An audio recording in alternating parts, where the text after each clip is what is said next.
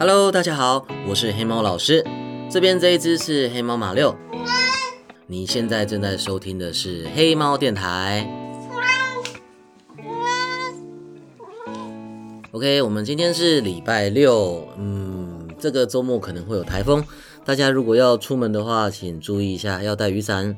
然后，我们今天的主题是什么？我们今天的主题是我其实一直被问，可是我都没有好好的花时间把它整理成一个这个问答集，就是如何当一个游戏实况主。怎么样？你要干嘛？你有什么意见？过来。好啦，那我们今天的主题呢是如何当一个游戏实况主。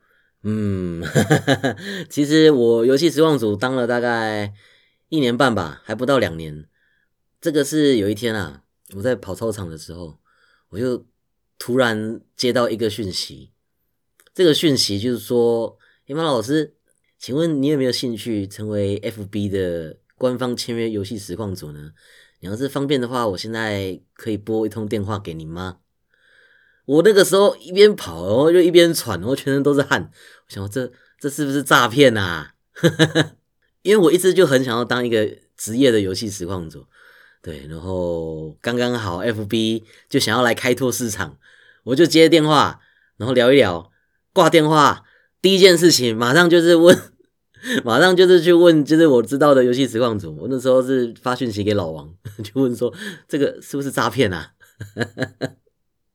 结果不是诈骗，就算不是诈骗，我那个时候是礼拜六晚上接到了电话，他说要我礼拜天晚上就去签约。现在想想怎么听都是诈骗啊！而且根据那个合约内容，其实真的就是一场诈骗，虽然是薪水还蛮不错的诈骗。所以我就这样误打误撞的成为了 FB 的签约游戏实况组，过了开心的一年半。虽然现在因为干眼症的关系，现在在。长期休息，不过赶快趁现在趁热，有一些经验可以跟大家分享。你如果想要当一个游戏实况主的话，你要先选你的平台，平台就是我说 FB、YouTube、Twitch，我们俗称蓝色学校、红色学校跟紫色学校。蓝色学校就是 FB，它现在的优势是因为它很烂，因为它很烂，所以没有什么人会来这里开台。也就是说，如果今天你来这边开台，等于是一个还在拓荒的程度，对，就是你可以在这边找出一个没有人做过的游戏实况路线，哎，就卡好位置。这个听起来好像很北七，可是这在退学可能已经办不到了，因为在紫色学校，紫色学校已经有太多台了。这个学校已经是一个很饱和的程度了，所以你很难再退取卡到一个位置。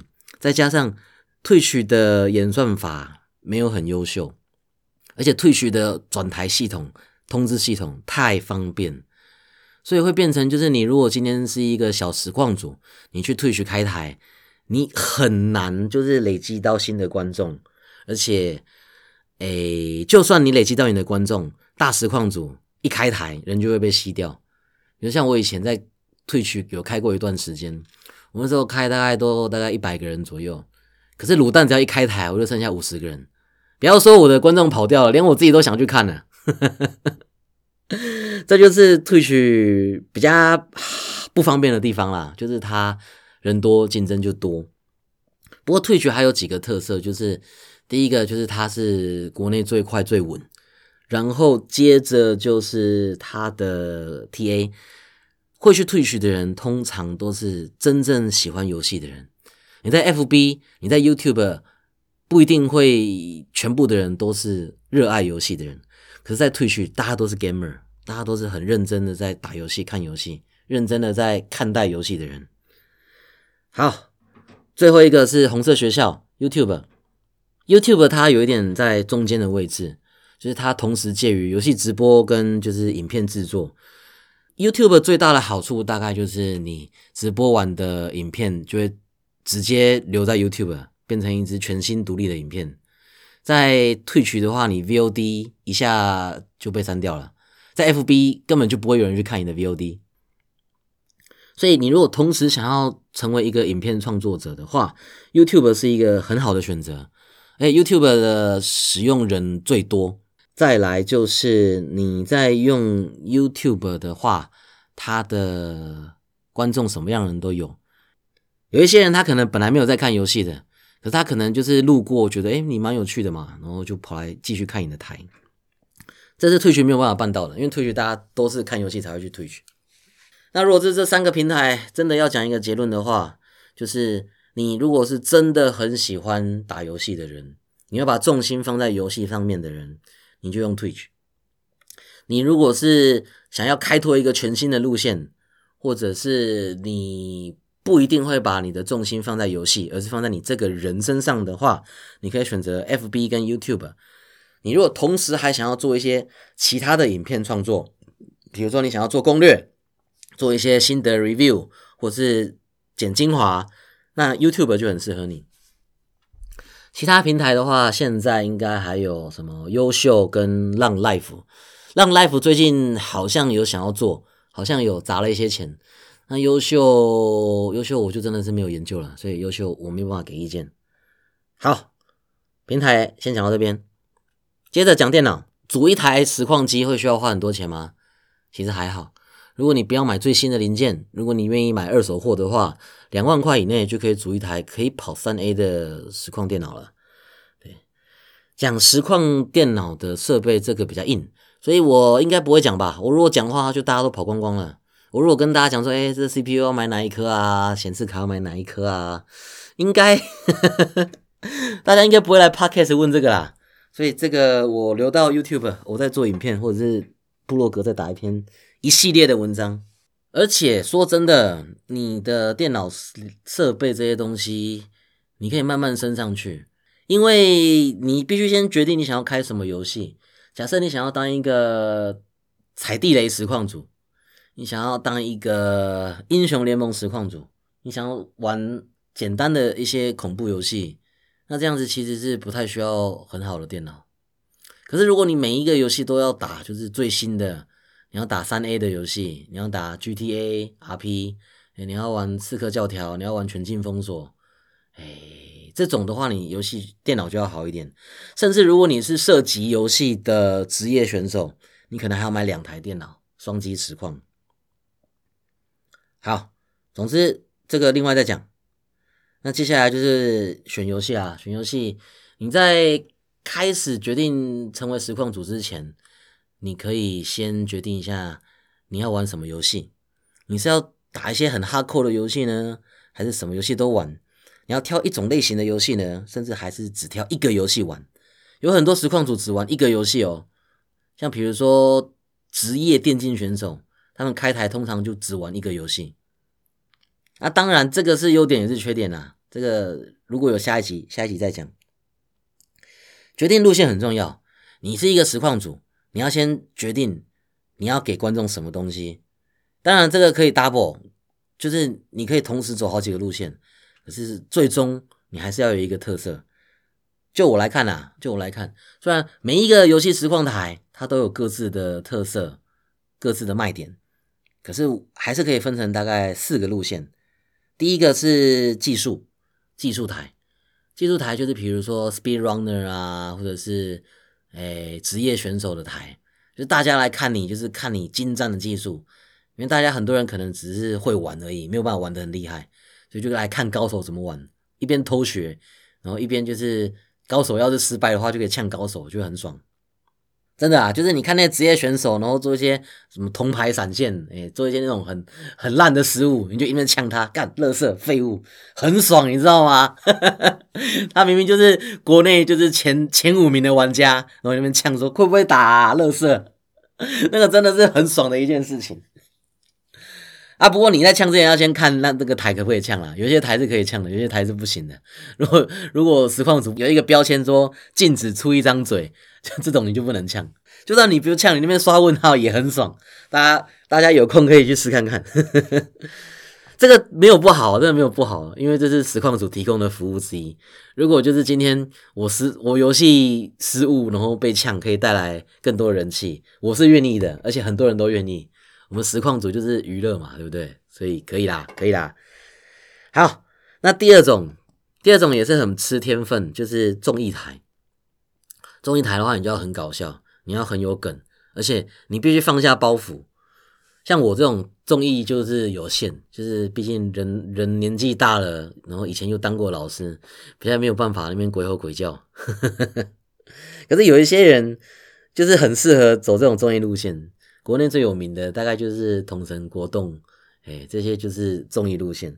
那有一些又综艺又有技术的，那就真的很厉害，好吧？那如果你说，哎，天分不够，没有办法技术台跟综艺台，别担心，交给努力的话，我觉得还有两种路线，哎，两种路线其实有点像，一种是陪伴台，陪伴台，很多人可能会不知道一件事情，就是你在开台的时候。很多时候，你的观众来，他其实没有在看你玩什么，他其实是来挂台。他挂台的原因是他，他可能回到家就希望有一个人的声音可以陪着他，然后他可能就去做别的事情。他可能划他的手游，他可能在追剧，他可能在做家事，反正就是他不想要让家里很安静，他想要有一个人的声音陪他。以前呐，以前这种情况就会开电视嘛。可是开电视，毕竟电视是预录好的节目。那现在有直播台，直播台就真的是陪伴了，因为直播主就在荧幕的另外一边，他是真正在陪着你。你如果过来打字，你如果过来跟他讲话，他是会跟你互动的。所以很多人他们来看台，他们就是找一个人陪，他们就是有一个人可以跟他打招呼，早安啊，hello 啊，安安，晚安，哎，然后你要问他问题，他也会回答你问题。如果要把陪伴台开好的话，你就是你要认真用心去面对你的观众，你要开社群，然后你要安排你的时间，你要跟观众讲你什么时候会开台，哎，你要开什么台，这个是只要靠努力就可以做到的，所以任何人都可以成为一个优秀的陪伴台。那最后一种，最后一种其实说是天分也是天分，说是努力也是努力。这一种大概叫做卖弄性感台，退局上也会俗称奶台啊。就是有一些人，他们也不是去看游戏的，哎，他们顺便看一些这个世界上美好的事物，也就是性感的身体、性感的身材、美丽的脸孔、好听的声音。嘿，性感台其实不一定就是不一定就是要弄得色色的啦，你只是讲话，哎，有一点撩。然后声音好听，然后脸好看，打扮好看，身材好看，哎，或者是就是 就是有时候多给一些福利，穿一些好看的衣服，这种也是可以啦。不过这种通常女生会做比较多，因为毕竟退学上的男生比较多，所以女实控组比较适合走这个路线。那当然走这个路线也是会有很多的缺点。缺点就是可能会遇到比较多的骚扰，哎，就是 可能会收到一些屌照之类的。那优点呢？优点就在于这种台其实还蛮赚钱的。我之前去看一个女 coser，哎，她的订阅跟追踪其实也没有到很高，然后她就是穿着一件薄纱，A 大旺的那个薄纱，那边玩《恶灵古堡》。然后就一直有人夺内给他，一直有人夺内给他，我看了好羡慕哦。他玩半个小时夺内的钱，大概是我两年夺内的钱的总量。好啦，大概就这四种了吧：技术台、综艺台、陪伴台、卖性感台，大概这四种。不过每一个实况台都有自己各自的文化，每一个实况组都要想办法找出自己的特色跟卖点，这是真的。啊，我们录多久了？我们这样子录了十五分钟。我其实觉得这个好像也不用讲太久。好了，我们讲最后一个，就是最重要的，就是钱怎么赚，钱怎么赚。职业实况组的商业模式是很特别的，你去跟长辈讲，他们全部都听不懂。职业实况组的收入很多元，很多元的意思就代表着很不稳定。首先，第一个。实况组可能会有平台签约金，平台签约金就是平台给你多少钱，然后就说你要在我这边开开多久，开几个小时，要多少人看。这种通常是你要成为中咖以上，中咖以上才有可能会拿到这种签约。对，那这种签约在 YouTube 是没有在给这种签约的。那浪好像有，可是浪是先找大咖帮他们吸人气。那 U FB 之前有，现在比较少在签了。不过 FB 现在有很多就是那种无底薪经济约，就是你只要来开二十个小时，他帮你经济，可是他没有没有给你钱。那讲到这个经济，经济最主要的功能是帮你接工商，工商其实是现在实况组最主要的收入来源。工商就是会有游戏厂商跑来跟你讲说，哎，你玩我们的游戏，然后顺便介绍我们的游戏，然后我给你多少钱。通常现在的实况主要赚多最多钱就是接这种工商，而且是接就是中国的手游，中国手游钱给超多。啊，当然他们就是都有包装过啦，所以你也不见得知道这是中国中国发行的。再来就是订阅，订阅是跟平台的合作，就是观众给平台钱，平台分你钱。观众订阅你，比如说一个月一百五，然后你就可以从中得到一定比例的钱。这一个订阅的收入，FB 抽的不会很多，FB 以前没抽，然后现在抽三成，YouTube 也差不多抽三成。退群就抽很多了，其实也也不能太怪退群，因为退群是阿玛总的嘛，所以你必须先抽一次美国境内税，然后再被退群抽一次，所以一次抽三成，抽两次就抽到就是一半了，你实际上拿到了就是不到一半，比一半再少一点。YouTube 的话之后还会有一个广告分润，就是。大概可以说是一千个人看你就可以抽一美金，可是这也是要到一定程度才会有，可能到一两万订阅的那个时候，你才能领到这笔钱。接下来就是抖内啊，抖内就是观众开心，观众就给你钱打赏。抖内这个东西看人，有一些人他们很很敢跟观众要钱，那他们通常也可以要到很多钱。那有一些人就不会，像我就不会，我就一直没有办法。打开我的心，我有一个心魔啊，我没有办法跟观众讲说，哎，你要多抖内，我就偶尔开个玩笑。哎，我毕竟也当过老师，观众在给我钱的时候，我都会觉得说，你这个钱应该花在更有价值的身上啊。抖内我这肥宅干嘛啦？拿去买书啦，跟女朋友去约会啦，不然去抖内奶台啦。